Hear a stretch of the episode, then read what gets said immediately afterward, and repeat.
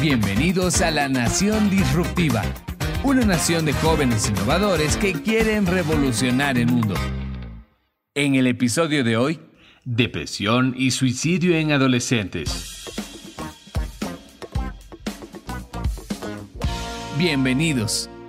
Buenos días, mi nombre es Micaela Sotillo, soy estudiante de psicología de Unifrance, sede La Paz, y el día de hoy estoy junto a una invitada muy especial, la licenciada Ingrid Morales Botello, para hablar sobre la salud mental y más abiertamente sobre lo que es la depresión y el suicidio en adolescentes.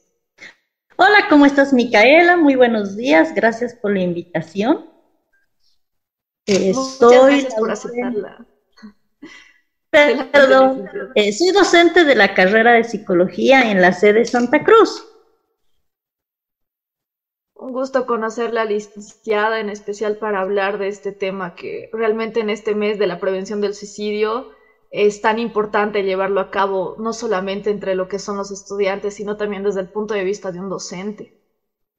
Eh, sí, eh, por ejemplo, estamos tomando en cuenta de que han habido muchos casos en Bolivia en general, después de la pandemia, ¿no? De que se ha ido generando eh, unos estados de depresión bastante grandes, los cuales han acabado en suicidios. Entonces, eh, me parece que es importante eh, prevenir, ayudar a la gente a detectar estas situaciones para que podamos evitar ¿no? E-, estas tragedias. Claro, es un tema de vital importancia porque especialmente aquí en La Paz, el suicidio, el tema de la ideación suicida, no está muy tomado como un tema de salud pública, puesto que la gente todavía lo sigue viendo como un tabú, entonces no ven realmente la importancia que tiene de proteger la integridad de las personas respecto a este tema, porque si se promueve de cierta manera el cuidado de la salud mental, se puede ayudar también que con los efectos que ha tenido la pandemia en nosotros haya una pronta recuperación de todo aquel que lo necesite. Exactamente, Micaela. Mira que eh, en general Bolivia no cuenta con un sistema de apoyo frente a la salud mental, a eh, el apoyo de los estados emocionales. Como tú dijiste, es un tabú eh, para la población en general el que la persona hable de sus emociones, de sus ideaciones de muerte. La gente lo toma como que, ah, ya se le va a pasar y eh, es un primer signo, ¿no? Ya, ya es una alerta y la gente debería empezar a tomarlo como tal, como que la persona de una manera muy sutil está pidiendo una ayuda, está manifestando una necesidad. Concuerdo con usted, licenciada, especialmente porque entre los estudiantes, esto en, en los pasillos de la universidad se ve demasiado y no es como que las personas sepan lo que es su salud mental, entonces ahí puede escuchar entre chiste y chiste que los chicos dicen no duermo, es que no como, es que lloro al hacer las tareas, no tengo ganas de entrar a clases, que le estresa ir a la universidad o a cierta materia. Entonces, también en ese sentido, entre las risas que provoca ese comentario, la persona está demostrando de cierta manera que necesita ayuda, que realmente le está pasando algo internamente y tal vez las bromas son la única manera que ese momento tiene para sacar lo que está pasando ahí, está pasando dentro de ellos, porque uno ayudarse a sí mismo a veces es muy difícil porque llegas a normalizarlo tanto el hecho de que por una materia te estreses, no comas, no duermas, que Después el, decirlo a alguien más ya lo ves como algo normal, pero realmente es una pedida de ayuda que lo dices en silencio. Sí, y hay otras manifestaciones que la gente no va viendo, ¿no? Por ejemplo, el que las personas simplemente, eh, como tú dices, dejen de dormir, ¿ya? El dejen de dormir, pero cuando te quita el sueño una situación o no hay un problema, es decir, la persona dice simplemente no tengo ganas, ya no quiero. ¿no? Es que me voy a quedar en mi casa. Cuando un estudiante deja de venir a la universidad, debería ser una llamada de atención. ¿Qué está pasando? ¿Por qué este estudiante que era buen estudiante, a su promedio ha, disminuido? ¿Por qué cuando viene a clases ya no participa? ¿Ya no habla? ¿Por qué lo estoy viendo más flaco? ¿O por qué lo estoy viendo comer a cada rato? Tengo estudiantes que cada cinco minutos te piden permiso para ir a fumar y necesitan ir a fumar porque si no es como que se ahogan dentro del ambiente. ¿Qué está pasando ahí? Son otras manifestaciones. No todos reaccionamos de la misma manera frente al estrés, frente a una situación de duelo. Hemos pasado situaciones tan, tan dramáticas este último tiempo. No solamente la muerte de familiares, la muerte de eh, amigos, el, que el papá se quede sin empleo o el que nosotros, hay muchos estudiantes que eh, trabajan para mantenerse en la universidad, el que se hayan quedado sin un, sin un empleo, el haberse visto encerrados en sus casas. A, esta edad, ¿no? Que, es una edad que necesitamos socializar, necesitamos hablar con el otro, necesitamos compartir nuestro diario vivir. Entonces, Ves a los estudiantes que conociste hace tres años en primero, los ves ahora muy cambiados, con otras actitudes, eh, otras ideaciones. Y ya también eso para los docentes es una llamada de atención, vamos a ponerle, no nos preocupa el hecho de cómo acercarnos a ustedes, cómo ver estos cambios y decir, estoy aquí. Si necesitas hablar, estoy aquí. Precisamente, licenciada, en todo lo que es la carrera, no solamente en la nuestra, yo creo. Eh, el hecho de la virtualidad en la pandemia ha afectado mucho, porque antes es, era muy fácil, en especial en esta etapa que es la adolescencia, que te vean mal hasta por la cara ya te digan qué ha pasado, no estás bien, necesitas algo.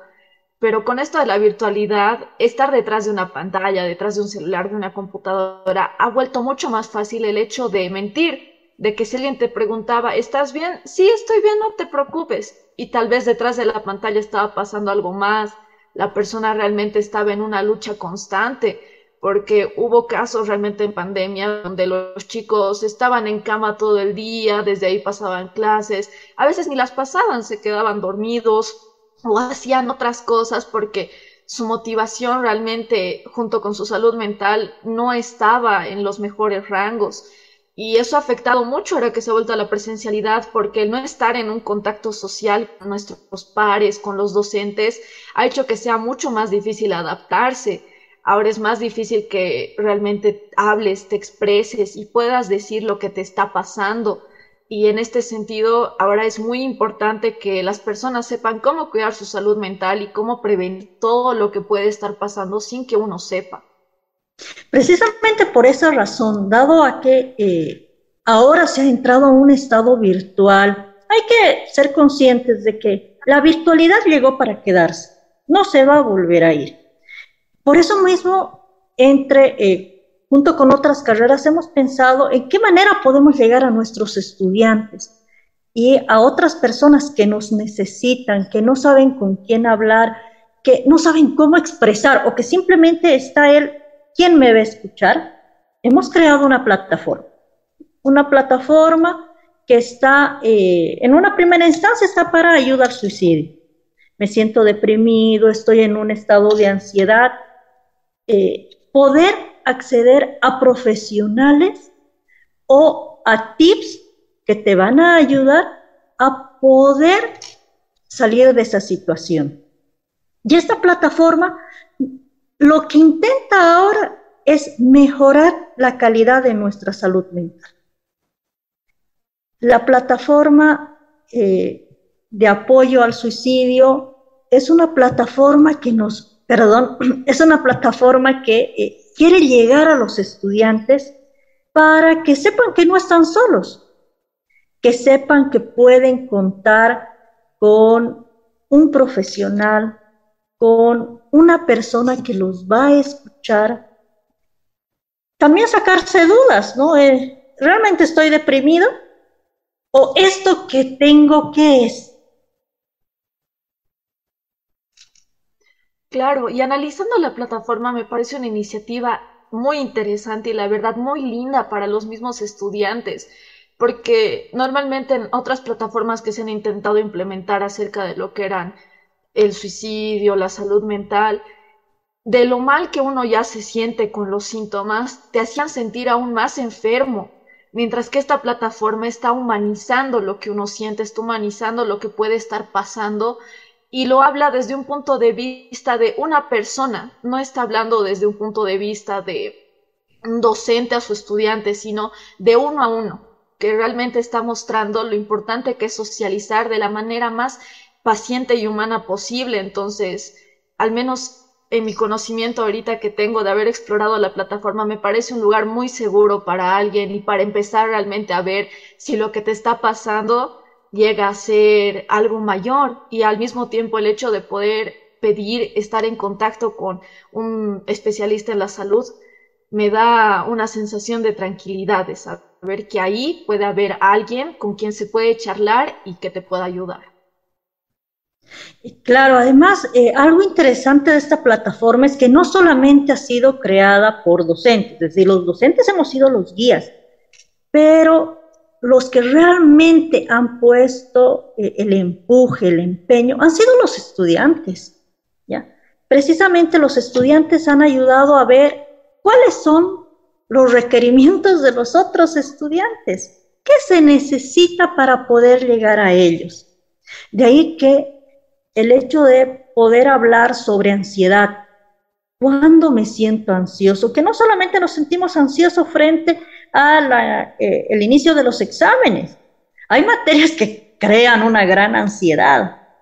Hay situaciones en las cuales no sabemos cómo manejar esta ansiedad que nos produce eh, el estrés de la, del trabajo, el estrés de la universidad y tener que llegar a combatir con tu familia también, ¿no? Que está ahí cada familia con sus propios dilemas.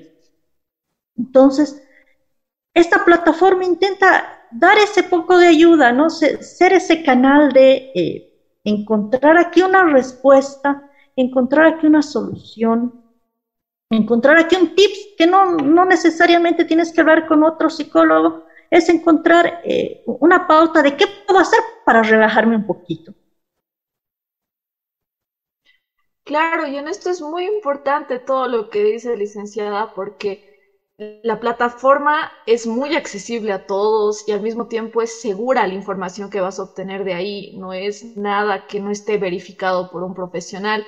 Y el hecho de que los mismos estudiantes sean los que han hecho esta iniciativa junto a ustedes, da realmente una manera de que la persona se sienta más a gusto, porque en general el tener un apoyo psicosocial tan directo con los tips, los videos, muestra realmente como que esa sensación de seguridad, de decir, aquí puedo encontrar lo que necesito y que en caso de que ya sea una crisis un poco más aguda, que la persona realmente necesita que siente ayuda, el hecho de poderte comunicar de una manera muy directa por la línea de ayuda me parece una excelente idea y una excelente iniciativa. Muy bien, eh, es que mira, necesitamos empezar a entender que la salud mental es vital para crear seres humanos conscientes, capaces, eficaces y además con contacto con la otra persona. Porque si yo estoy mal, si mis emociones están alteradas, pues no soy productivo en un trabajo, no soy, eh, no, la información que me entra en la universidad no se me es tan accesible, se me es complicada de entender y mis relaciones con las otras personas van a ser pues una tortura. No voy a poder relacionarme de una forma adecuada con el colega, con el compañero, con el amigo, con la pareja. Entonces es importante ayudar a la gente a mejorar su salud mental, dado a que es el capital humano más preciado que tenemos. En ese sentido, sí, porque cuando una persona tiene los síntomas depresivos o tendencias suicidas principalmente, necesita siempre una red de apoyo. La red de apoyo normalmente van a ser alguien de confianza, pueden ser los amigos, los familiares, los docentes incluso, porque aquí el papel que va a influir esas personas va a ser realmente importante como le dije, normalmente un estudiante fuera del área de la salud no tiene mucho conocimiento de qué es su salud mental o cómo hacer para ayudarla. Entonces, el saber que puede intentar nuevas cosas, salir con sus amigos, hacer algún deporte, mejorar su dieta, va a ayudar demasiado porque le va a hacer salir de su zona de confort, va a hacer probar nuevas cosas y eso le va a ayudar realmente mucho a desarrollarse, a desarrollar lo que está pasando, porque con esto de la pandemia ha sido muy claro que hasta las cosas más cotidianas pueden volverse un trauma para alguien, pueden volverse un signo de un inicio de depresión, de una tendencia mucho más fuerte de crisis. Entonces, uno desde el punto de vista externo puede decir a esa persona qué le cuesta levantarse, salir, hacerse su desayuno, pero realmente no se sabe la lucha interna que uno puede estar teniendo, cuánto le ha costado poner en su mente que ese día se va a levantar, que ese día va a ser algo distinto por ella. Entonces, tener realmente ese apoyo de que alguien te diga felicidades porque has hecho esto, qué bien que hayas salido, qué bien que estés con nosotros, le va a dar ese sentimiento de apoyo, de alivio a uno, para realmente que sienta que cada paso que tiene es gigante y tiene que ser realmente celebrado y felicitado, porque desde el punto de vista externo puede ser algo simple, pero la persona realmente está dando un paso enorme para ayudarse a sí misma. Exactamente, mira, eh, las personas que sufren de depresión y están en un estado medio alta, pues es una lucha continua de simplemente respirar. El hecho de abrir las cortinas y que entre luz a tu habitación es una pelea. ¿Por qué? Porque quieres seguir en ese estado de, no es confort, es un estado de lamentación en el que el dolor es tan profundo, ¿ya? Y no es el dolor físico, es ese dolor emocional en el cual no encuentras un consuelo. Pero algo que la gente también se olvida es que estados muy altos de ansiedad pueden llevar al suicidio. La mayoría de la gente cree que solamente el que está deprimido se suicida. Pero gente que entra a un nivel demasiado alto de ansiedad, que no puede manejar esta ansiedad, no puedo manejar la ideación de separación. No puedo manejar o lidiar con este problema no le encuentro otra solución para acabar con el problema que acabar conmigo. Eso también son factores que llevan al, suicidio. Lo primero que debemos detectar, sea como amigos, como familiares, como docentes, es la idea del suicidio. Cuando detectamos que en una persona ya se ha implantado esta idea de suicidio, el, el, hecho de la manifestación, ¿no? De, estarían mejor sin... O la frase de, si yo no estaría, creo que todos estarían viviendo mejor. Creo que solo cuando uno está muerto deja de tener problemas.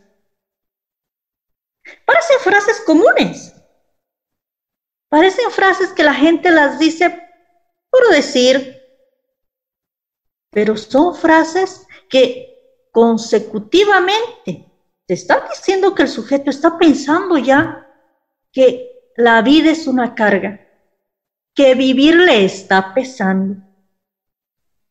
Esas frases son frases que denotan, que te, son una alerta para el que esté a su lado. Entonces, lo primero que necesitamos es aprender a escuchar. Nos hemos metido tanto en nuestro mundo, yo y mi mundo, yo y mis problemas, yo y mi situación de vida. Cuando estamos al lado del otro, estamos metidos en el celular. Estoy con mi compañera, he visto parejas que están hablando mediante el chat lado a lado entonces, lo primero que necesitamos es dejar la tecnología un ratito y mirarnos, oírnos, el tono con el que hablamos. Exactamente, eh, aquí influye mucho y eso es principal ya para concluir recordar que desde el momento que una persona se disculpa por todo, dice que es una molestia hasta su simple presencia, inclusive que ya empiece a creer que de cierta manera nadie le escucha. Las personas tienen que saber realmente mirarse frente a frente y preguntar, ¿cómo estás? ¿Haremos algo hoy? ¿Estás bien? ¿Te sientes bien? ¿Necesitas algo? Porque le estás dando ahí realmente el sentimiento a la persona de que le estás escuchando, de que hay alguien en su vida a quien le importa su bienestar. Y para eso realmente sí concuerdo con usted, licenciada, que la tecnología ha influido demasiado. Si realmente un día apagaras el celular completamente, te darías cuenta de cuántas cosas pasan a tu alrededor, a cuántas cosas merecen tu atención y las personas que te rodean son una de ellas. Así que nunca hay que olvidar eso, que tu principal apoyo son otros. Y el principal apoyo tuyo también van a ser esas personas. Entonces, es una relación bien recíproca. Como siempre, pedir ser tratado como tú tratas, que el respeto que tú le des al otro también te lo van a dar. Entonces, en ese caso, todo lo que se habla y se diga va a ser una fuente de ayuda para alguien. Sí, yo para despedirme quisiera recordar a las personas tres puntos importantes que tenemos que tomar en cuenta. La primera, siempre hay alguien que te escuchará. Sea virtual, sea presencial, siempre hay un amigo que está ahí. La segunda, si necesitas hablar, habla. Si necesitas gritar, grita. Si necesitas llorar, llora. Y por último, no puedes dar lo que no tienes. A veces necesitamos vaciar nuestro corazón para volverlo a llenar. Por lo tanto, abraza, besa y ríe. Fue un gusto estar contigo. Igualmente, licenciada, un gusto conocerla, un gusto charlar con usted y hasta una próxima oportunidad. Igualmente. Te esperamos el próximo martes para hablar de los temas más innovadores del momento.